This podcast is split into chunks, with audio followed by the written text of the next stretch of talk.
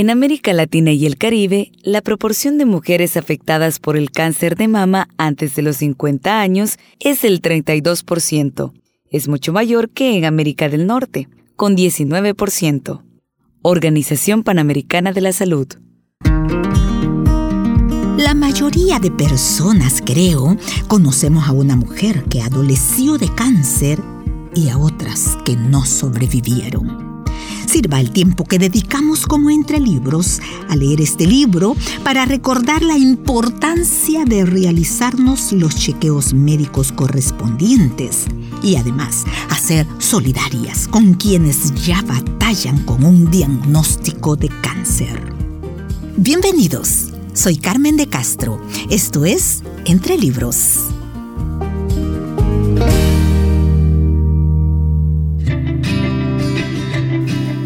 Al cuadrilátero es el título del libro cuya lectura me ocupa. La escritora es Nicole Johnson, quien dice, lucha por la esperanza y vence la desesperación en la batalla contra el cáncer de mama.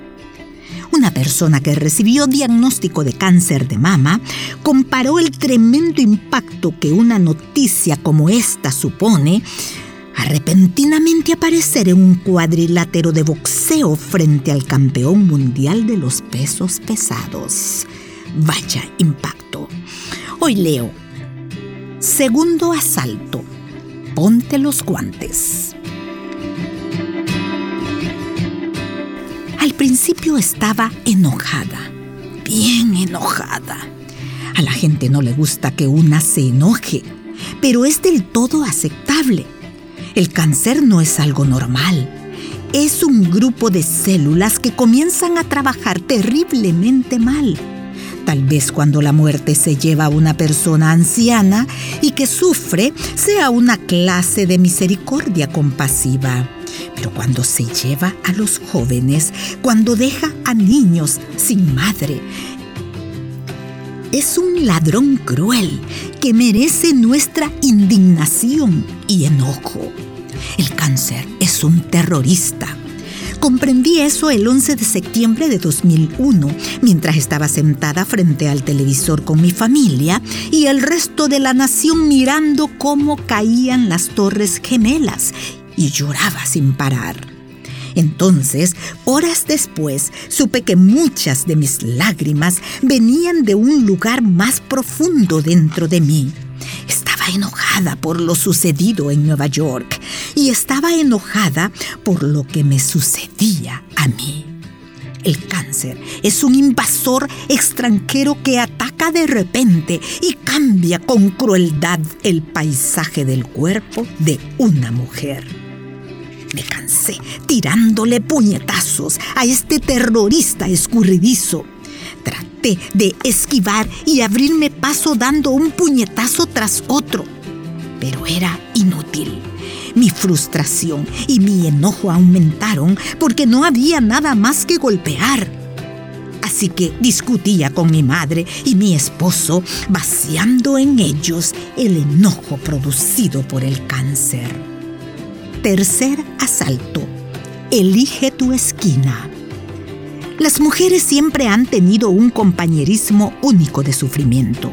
Una mujer puede caminar directamente en la calle hacia otra mujer que no conoce y preguntarle si tiene un tampón. Y esta nueva amiga comenzará de inmediato a revolver las cosas en su bolso para tratar de ayudar. Aún así, pedir un favor y encontrar un alma capaz de ayudarte en medio de tu dolor son dos cosas diferentes. Y cuando tienes cáncer, muy pronto aprendes la diferencia. Tiene muchísima importancia quién es la persona que está en tu esquina. Hay muchas personas bien intencionadas que quieren ayudarte, pero debes tener cuidado Muchas quieren ayudarte minimizando tu pérdida y te dirán cosas tales como, es solo el cabello o es solo un seno. No tienen ni idea. En realidad es solo el cabello cuando le pertenece a otra persona. A la siguiente persona que te diga que es solo el cabello, Pregúntale cuándo fue la última vez que perdió todo su cabello en mechones en el piso del baño.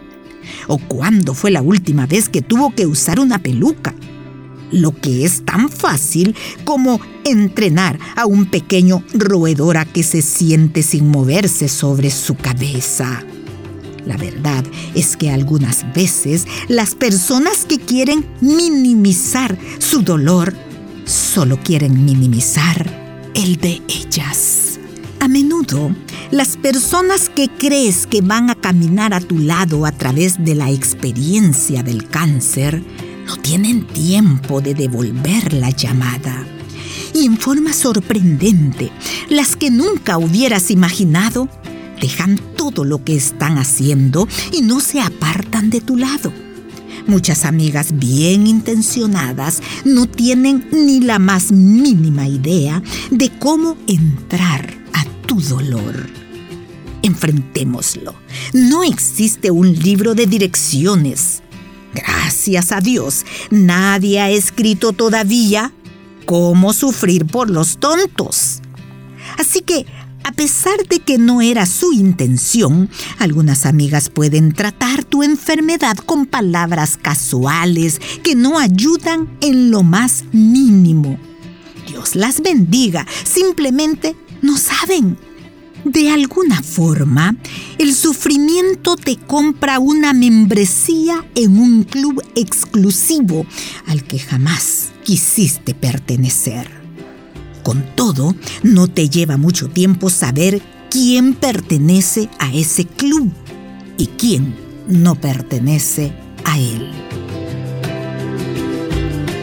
Como conclusión de la lectura de hoy, quiero poner un poco de énfasis en la recomendación que la escritora da a las personas que han recibido un diagnóstico de cáncer.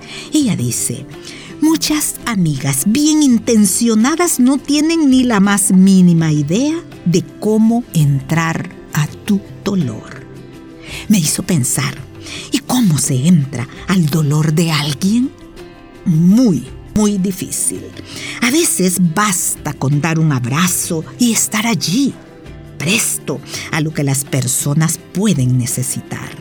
Solo Dios puede entender completamente y dar el consuelo apropiado. Me despido agradeciendo su atención. Hasta la próxima.